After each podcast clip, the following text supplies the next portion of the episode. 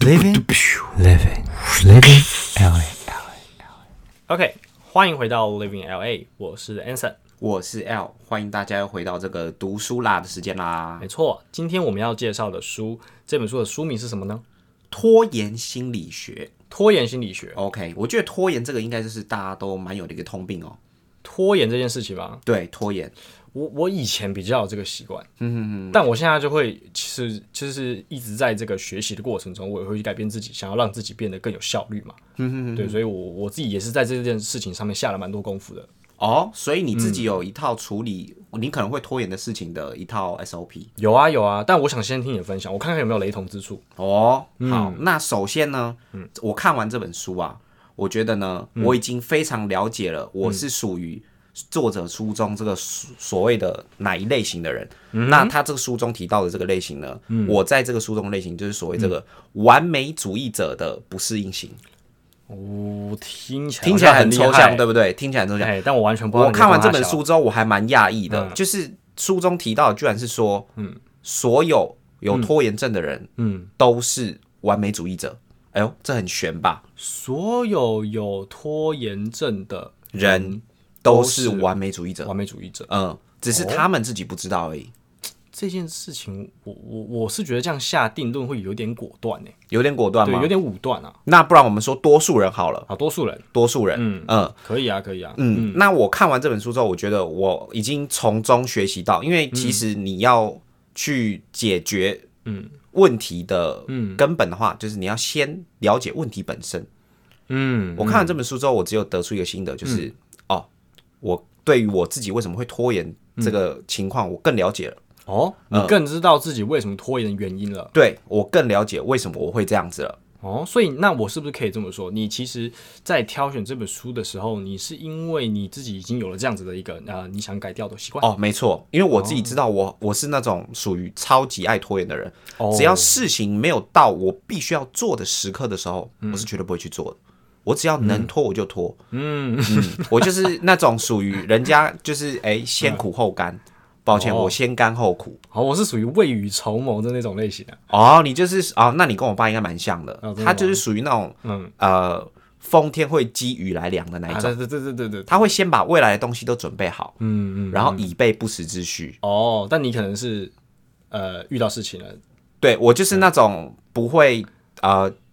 放库存的人，啊我就是 有多少我就用多少的那种哦啊，没有了我们再想办法那种。哇，干，这是很，但是这其实是坏习习惯，所以为什么我看到这本书之后，我会想要买它？嗯，甚至我读完之后，我了解完之后，我会照它的步骤嗯来解决我自己本身会拖延的问题。哦。所以你其实看完这本书之后，你是真的有感受到，就是除了自己知道自己是什么样的分类的人之外，你还可以学到一套方法，是改善你的那个拖延症对，哦。但听起来很其厉害哦实呃很多啊，就是因为我们之前有讲到原子习惯，对，所以我看完之后，其实我觉得解决问题的方法其实都蛮像的，或者是你要改变一件事情的方法都蛮像的。就是这书中提到最后啊，就是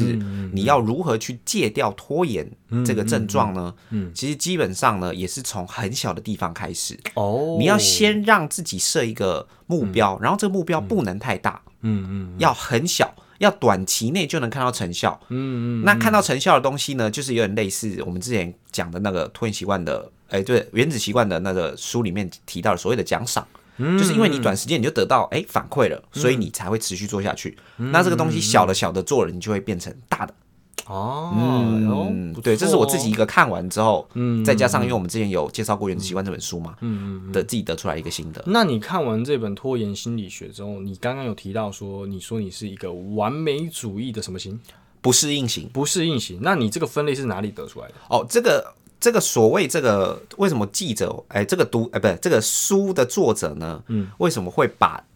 会有这所谓两者的情况，对两种形态的情况，就是拖延主义、呃有拖延的人会是完美主义者，他会分成适应型与所谓的不适应型。嗯，那是根据呢，这个作者呢，其实已经在这个心理学界，嗯，是所谓的一个学者，嗯，那他也常常到到这个大学里面啊去开班授课。那根据这些大量的资料嗯收集下来呢，他所会诊的一个分类，就是会有哪几型的。那它会分成这两型，主要是因为它发现啊呢、所因为我刚刚有说，所以有这个适应型跟适应不良型嘛。对对对，那通常适应型呢，就是完美主义者，通常都是已经很成功的人士嗯嘛。那他去，他也是会去访问这些成功者，甚至有些这些成功者还是会来做所谓的心理治疗。那这些成功者就是你刚刚所说的适应型嘛？对，那他经由这些治疗的内容跟访谈的内容，去得出啊，原来这些完美主义者，嗯，他们其实也是有失败的哦。嗯，嗯那为什么他们会所谓之所以会成为适应型，是因为他们能够接受自己的失败，并且去改正，然后导致他们最后所做的事情是完美。哦，那我就是属于所谓的这个后者，呃所谓不适应的适应不良型。哦哦，对，那我做的这些事情，我没有办法承受这个所谓的失败，嗯导致于我最后我直接不做了。啊，对对对哦，那确实有很多这种情这样子的情况，对，简单来说呢，这个所谓的适应不良型呢，就是嗯不愿意承认自己能力不足，但同时又想要把很多事情做好的人。哦，我好像有时候也会，这也是会呼应到我们前几集讲的，所谓斜杠青年，我什么都会，我都沾一点，但是我没有办法做到最完美。啊，嗯，那其实我可以做到最完美，但是我就是觉得说啊，我可能没有办法做到，嗯哼，然后我就不做了，我干脆就不做了，我有学我就好了，这样子，嗯，嗯，所以你的意思是说，其实，在这样子的分类下，你说你是属于这一个呃完美主义者的呃不适应型嘛？对，那在书适应中不良型，呃这个适应不是所良谓的型哦一个，OK 大分类啦，他大分把类这个就是有这些症状的人分成这个分两适应类型跟适应不良型，哦那适应不良型底下才是这个会有拖延症的主要的族群， OK OK，对不对？因为通常嗯会有拖延症的人，就是会、就是就是通常是在这一类的啦，不会是在那个适应、适应型的那种。嗯嗯嗯，那你刚刚说的那个部分，其实就是像是比如说我们刚刚前面几集我们有提到的这个斜杠青年嘛，对，他其实就是属于这种类型的嘛，因为他其实他想做的事情很多，嗯，但是他没有办法去呃，你刚刚说没有办法怎么样接受他的没有办法接受他会把事情做不好，甚至是接受他的能力不足这件事情，哦，就是哎、诶我想要每一块都做到最好，嗯但其实人就是有限嘛，我的时间也有限，嗯，你绝对不可能把每个事情都做好了。哦，那偶尔的时候，你就是必须要放掉某一块，嗯嗯，嗯然后去把这块做好嘛，你把你能做的做好嘛，不是你哎想着我都要把 A 把 C B 把 C 都做好，哦，所以你透过这样子的分类，其实你知道了自己在这一本书中的一个是类型。对，那那大分类对，那在这个大分类之下，这个书有没有告诉你说我要怎么样可以变成适应型？哦，有吗？这个就是到书的最后，我们等一下会提到，嗯你借由这些小小的计划的改变，对，导致你最后能够把这个坏习惯戒掉。那其实坏习惯就是所谓的这些东西，你把它排除掉之后，其实你就已经渐渐的成为这个完美主义者的所谓的适应型。为什么？因为它里面有提到一个步骤，就是如果说我想要解决这个拖延症的问题的话呢，我就必须要呃放掉一些事情，然后我把它分成。定定个目标，我要先去排出一个时间。在在书中里面提到一个东西叫做未计划，嗯嗯，那未计划这个这个词的意思就是说，我把未来我可能会做的事情，我先把它排出来，嗯哦，然后去检视我的时间是不是都排得太满了。啊哈，然后，因为我们想要做的事情很多，所以我们就要去把某些东西删掉，嗯哼，嗯对，把重要的事情留下来，跟我比较能够达到的事情去把它处理好。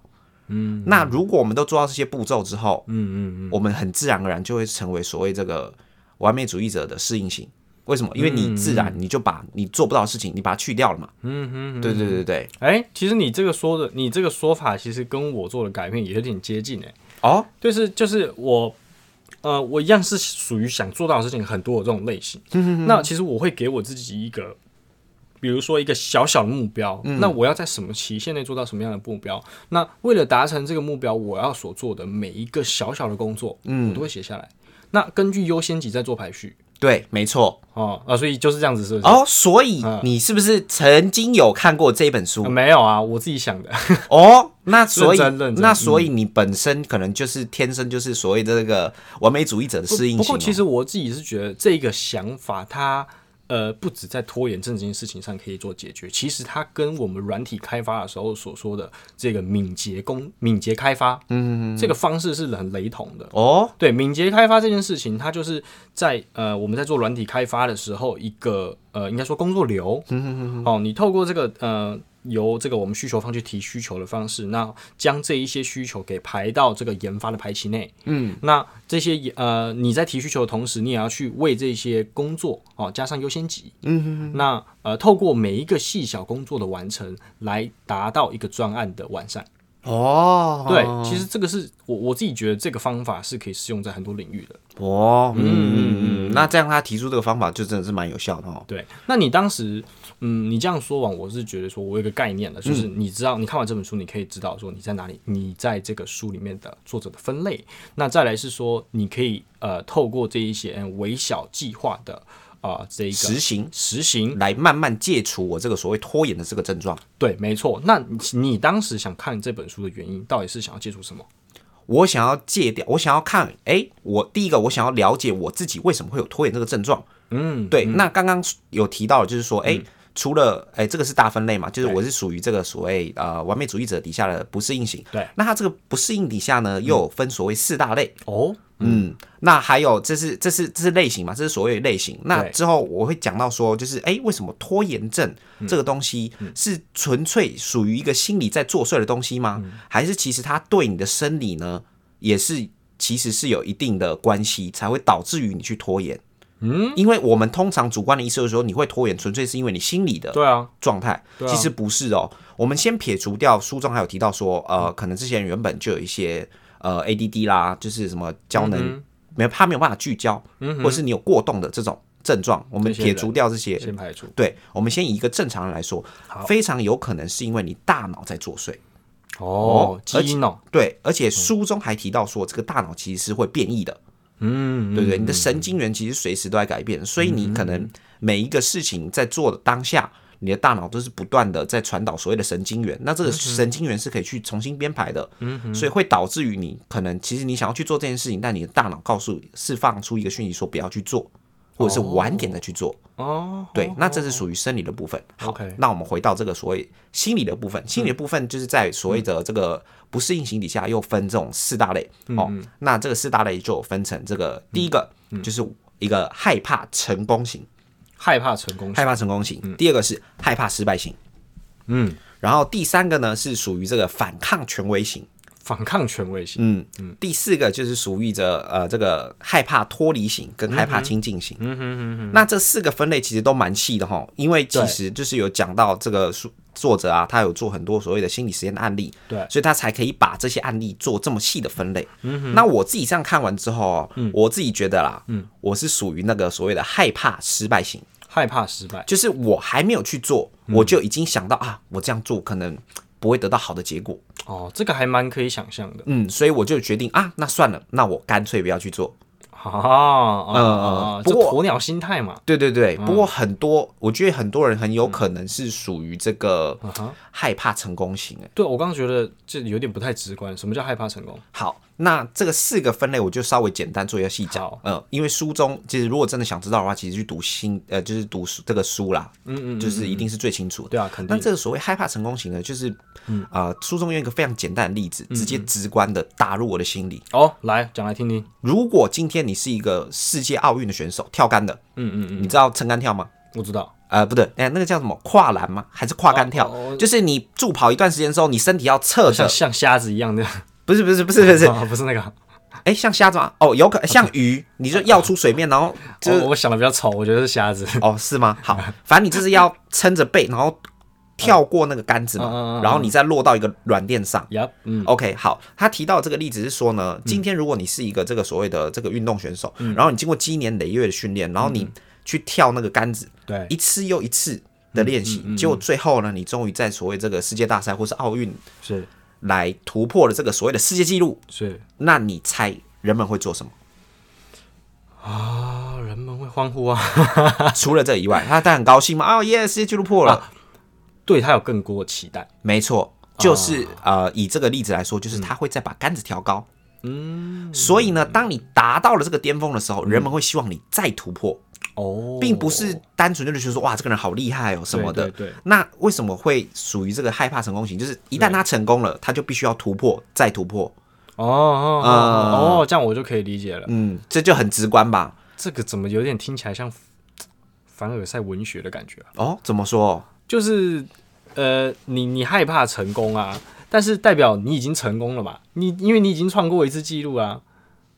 那我觉得他有点在 show off 的感觉，我、哦、不知道啦，我自己的感觉，啊，好好你好懂我的感觉吗？对啊哦，这样子好像有一点那所以除了其实害怕失败或害怕成功之外，你还有两个类型是什么？哦。这个反抗权威型的也蛮有趣的哦，哦，就是呃，因为其实有些人的个性比较不是那种哎、不爽怎样来啊来干一架的那一种啊，嗯嗯嗯，他是属于那种会属于背地里搞小动作的那一 种。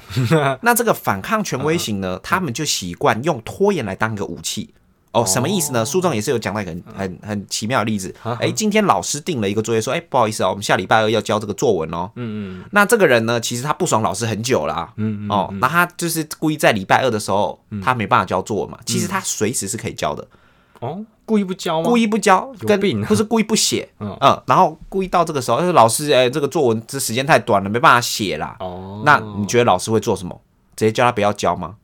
不不太可会能，老师会说好，那我再给你多一点时间，你把它完成。哦哦，那他就达到了这个所谓反抗权威。你看，大家都乖乖交，我就是不要照着规矩走，就是规矩很就是要反骨啊，哦对对对，就是规矩就是要被打破嘛。所以他就是哎潜意识的来嗯说，他就是反抗这个权威。我不要让你达到你的目的，嗯我要让我自己变得比较与众不同的感觉，啊这样子的人应该比较少吧？比较少可。能是童年比较没有温暖的，哦，等一下 也会讲，是不是 等一下书中也会讲到这个部分哦，哦。真的吗？对对对对 对，我看好我，都可以写书了。 OK，那我们再来讲到这个所谓的这个第四类，第四类型就是什么？嗯害怕亲近跟害怕分离型。 OK，害怕分离型，好，简单来说，书中有一个例子也是一样，他说，呃，这个呢，你可能是一个农家出身的孩子，那父母们提供你这个去上大学啊， OK 然后甚至，哎，你真的很厉害，很屌，会读书，嗯，结果你考到了博士、硕士，嗯，那书中的例子就是说，哎，这个人他。明明有这个能力，但他不愿意再去往上进修，原因只有一个，为什么？因为当他爬到这个位置的时候，他变得他没有办法跟家里人沟通，甚至没有、没有办法跟家里人讨论他平常上学是在跟同学讨论什么话题，因为那些东西对农家子弟的父母来说太高端了，对，他们听不懂，所以与其他要脱离这些所谓跟他很亲近的这些父母嗯啦，他们呢，然后跳脱去所谓的更高层级，所谓脱离舒适圈的概念，嗯他宁愿选择我要留在这里，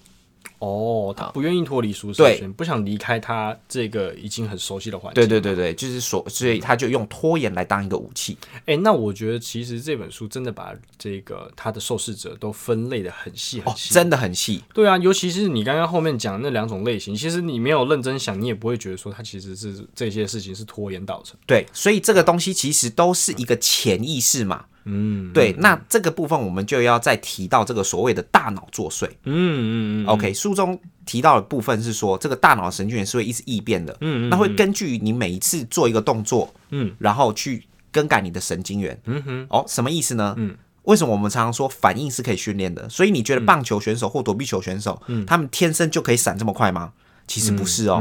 他们是经过一次又一次的训练，大脑接收到这样讯息一次又一次的刺激，导致他下意识的会把它变成一个反射动作。哦，所以拖延这个东西也是一样的哦。好嗯那它里面就有讲到说，其实有些人会有拖延，是因为大脑里面曾经有被植入一段潜意识。嗯，那他曾经有看过一个实验，是说什么？呃，有一个人他得了健忘症，嗯，就是所谓的失忆症。嗯，例如说，我现在上一秒在跟你讲话，我下一秒我就忘记我跟你讲什么，甚至根本忘记我跟你见过面。对，但是很有趣的是，他有一次啊，就是这个人他要去看这个心理医生嘛，嗯，然后他就会跟医生握手，哎、对，很高兴你又来我们这里治疗什么。对，有一次这个医生呢就在手里藏一根针，然后跟他握手，嗯嗯，然后握了几次之后，这个病人呢，嗯因为他他有健忘症嘛，所以照理来说他应该忘记，哎，他有跟这个医师会过面，甚至有来治疗过，啊握嗯手的时可候。嗯是他居然会反抗跟医师握手，他直接不想握。啊，因为他他身体其实有记忆到他被刺过。没错，所以他大脑潜意识就会直接告诉他说不要握手。嗯，就是因为你只要握手会怎样，你就会被刺。嗯嗯，嗯呃，那这些拖延的人也是一样，就是他小时候可能有受过某些心理创伤，然后导致于说他大脑在他潜意识里面已经植入一种感觉，就是说嗯你如果去做这事情，你可能会失败，或是你可能会成功。大会就是我刚刚前面讲那四个嗯类对对型，对对对对他会把这个东西植入到你的大脑，啊，然后导致于你的生理来说直接去自主的反抗你去做对这样的对事情。对你就会去反抗。对对对对对，哦哦，这样子我就听得懂了。很酷吧？原来原来原来如嗯此。，好，那书中还有提到一个，我也觉得是很有趣的观点哦，嗯，就是说这个会拖延的人呢，他们会比较没有时间观念。嗯，这个还蛮直观的，倒是可以倒是觉得可以想象，我自己的例子来说啦，我自己在工作的时候，我最常做的是什么？嗯，等人。等人等人啊因为你那个司机叫车或什么的，没错。那我最常听到的就是人家呃，我已经到那个地方，我准备要接他了。对，他跟你说，哎、我马上就到。 那其实我们是有一个码表的哦，就是我们到定点之后，时间就开始计算了，是这样子哦。但是没有钱嗯嗯嗯。但是那个是我们那为什么要记系统要允许，因为我总不可能在那边等一个小时、两个小时，你都还没下来啊。 ？OK OK，那系统就是有给一个时间说啊，其实你等来等到五分钟时间到了，你其实你就可以走了。 OK 这一单这个订单就会自动被 can 掉。哦哦，嗯，那这些人都会觉得说，哎、其实我可能我叫车，然后从我开车到他上车的地方，对，到他准备好要下来这段时间，他觉得没多少，但其实往往都超过十分钟。哦，但是我们这里在计时，我们知道是十分钟啊，对他来说，他自己主观的意识只有两分钟，嗯，甚至三分钟，嗯嗯。书中把这个所谓这个时间的观念啊，分成这个主观时间，嗯跟客观时间，嗯嗯嗯，那主观时间就是所谓这些拖延者他们自己认为的时间嘛。对哦，我觉得只有两分钟啊，你怎么跟我说十分钟？对，那其实已经超过。那所谓的客观时间，就是我们常在讲的啊，就是所谓的钟表时间呐、啊你过一分就是一分，过一秒就是一秒。哦，所以你的意思其实是说，这一些有拖延症状的人，他其实是对于这个客观时间的掌握度比较低的比，较低的。对对对。然后通常他们会放太多所谓的这个主观时间在做事情上面，去影响了自己对于时间的判断没错。啊。嗯，然后他又把这个时间有分几个周期啊、嗯就是我们所谓的婴儿周期、婴儿时间呐、然后青少年时间呐、啊老年时间呐、所以这么多嗯哦，很多，真的超细。所以如果说你在不对的年龄有不对的时间观念，嗯，这也会间接的导致你对事情有拖延的这个症状。哦，哇靠，他真的是对于拖延拖这个拖延症整个有一个很深很深的啊深很深的解析。所以我看完之后，其实呃，应该应该是这样讲。嗯我刚刚讲的只是我是属于这个所谓完美主义者底下的不适应型。对嗯但其实这一些例子里面来说，我自己也也会通常我会遇到说，哎、书中哎讲这个例子，我是本身也是有这样子的经验哦。嗯，所以其实就是他的这一套理论，其实在自己身上套用的时候，也会有很多你可以看到很相似的点。对对对对对，嗯原来如此。那如果你想要呃推荐这本书给别人，你会推荐给什么样类型的人？就是什么样类型的人看适合看这种书啊？哦，我会给我会给跟我同样类型的人、你是说完美主义不适应者对，通嗯常他想要做很多事情的人， ？OK，但是我可能过一段时间，我看他都没有做，嗯嗯，我我就会想要把书推荐给他，啊因为我会意识到说，哦，原来你跟我是同样的人，那你需要这本书来解救你。好好好，对好，那在所谓这个书的最后呢，当然我们前面分析了过这么多例子啊 Yep，纯粹只是让你更了解自己为什么会拖延，对，来做一个进一步的解析。那你必须要怎样？先了解问题才解决问题。没错，那所谓作者就是有在这个提出这个如何解决的这个议题当中，嗯，有讲出一个非常明确的东西，就是所谓你要先定一个目标，嗯，首先你要先定一个目标，嗯，那这个目标呢不能够太大，嗯，必须是要短时间就能看到效果的嗯嗯。 ，OK，那那如果你以你这个这一个呃他所教你的方法来说，你要怎么去套用到你现在想要改变习惯的这件事情上面？比如说你 maybe 我不知道你想改变什么拖延的习惯，好，例如说我想要，嗯，我每天闹，我觉得大家应该都遇到，我每天闹钟是设六点，我一定会拖到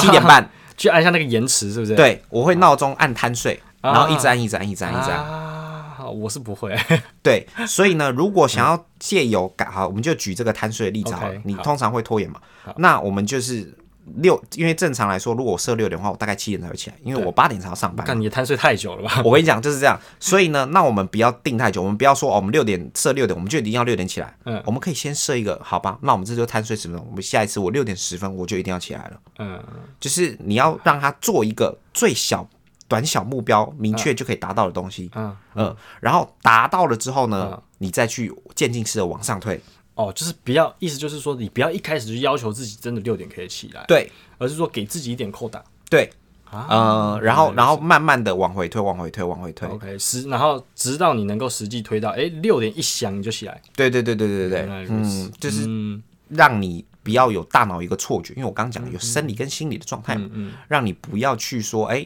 一下子设太大的目标，导致于你这样，你觉得啊，办不到了，办不到了，嗯那干脆就不要办了。不过说实在，我觉得他讲的这个，你呃，这这个书的内容，其实前面那一段对于分类的部分，我觉得是更有意义的。那他后面给予的这个方法，其实说到底，你其实都是需要什么？都是需要毅力啊，没错，对吧？跟原子习惯一样嘛。但嗯是你要想哦，为什么我会来看这本书，甚至说我推给别人，别人会去看的原因是什么？嗯，因为他自己也想要解决这样的问题嘛。嗯如果你根本不想解决，你根本就不会点这本书来看。嗯，蛮合理的吧？对对对。对不对？那所以你也知道，先知道问题的根源，其实也很重要。嗯很重要，就是你要先了解问，就是我常常有听到坊间有一个就是说法是说，你了解问题，其实就已经解决事情的一半了。嗯嗯嗯，因为你了解之后，剩下就只是怎么样去改进，甚至是怎么样达到你想要改变的目的。嗯嗯哦，原来如此。嗯，那这书中除了就是嗯呃这些详尽的这些例子以外啦，还有就是所谓刚刚更细的分类嗯啦，用许多大量的实例啊，让这所谓的这个读者啊，嗯能够了解到自己可能是哪一型，然后最后再用一样子的方法，嗯，然后一步一步的达到你想要去戒掉拖延这个习惯。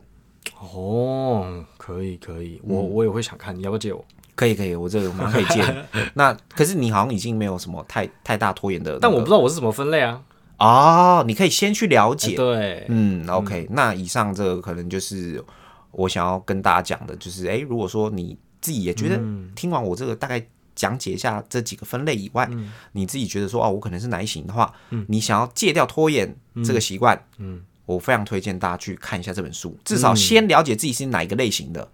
对然后再去解决这个问题。先了解问题的根源，嗯，啊，再去找到说怎么去解决这个实际造成你拖延的这个根本原因。对，没错，先去认识自己啊、确切的感觉到说，哎，自己为什么会去拖延，然后你再来去解决它。好，以上就是我们对于这本书《我们拖延心理学》的一个介绍。对，那如果喜欢的人，那这本书呢，其实我是在这个 Kobo、Kobo、哦 Kobo、我我知道，我知道，我有听过。 Kobo 电子书，啊我去直接买的，因为其实我我个人是比较不会喜欢去摸到纸本书的人，啊，而且我大量的时间，我基本上我都是在车上嘛，嗯那我一直翻书其实也是不太好，所以我就决定我就是用这个所谓电子书来这样子看。哎也不错。对对对，嗯那 Kobo 如果大家大家喜欢的话，其实它博客来啦，或者嗯是说各大数据，其实也都是有卖实体书啦。那它是 OK 最近近期畅销的书，也是在榜单的前十名。嗯那如果喜欢的人呢，可以去就是买来再细读一下啦。嗯欢迎大家一起就是哎看完之后对自己有更深入的了解，跟我一起介绍这个所谓拖延的坏习惯。没错，没错。好，那以上就是这个拖延心理学的这本书的分享啦。好，那我们今天节目就先到这边好，感谢大家的收听，拜拜。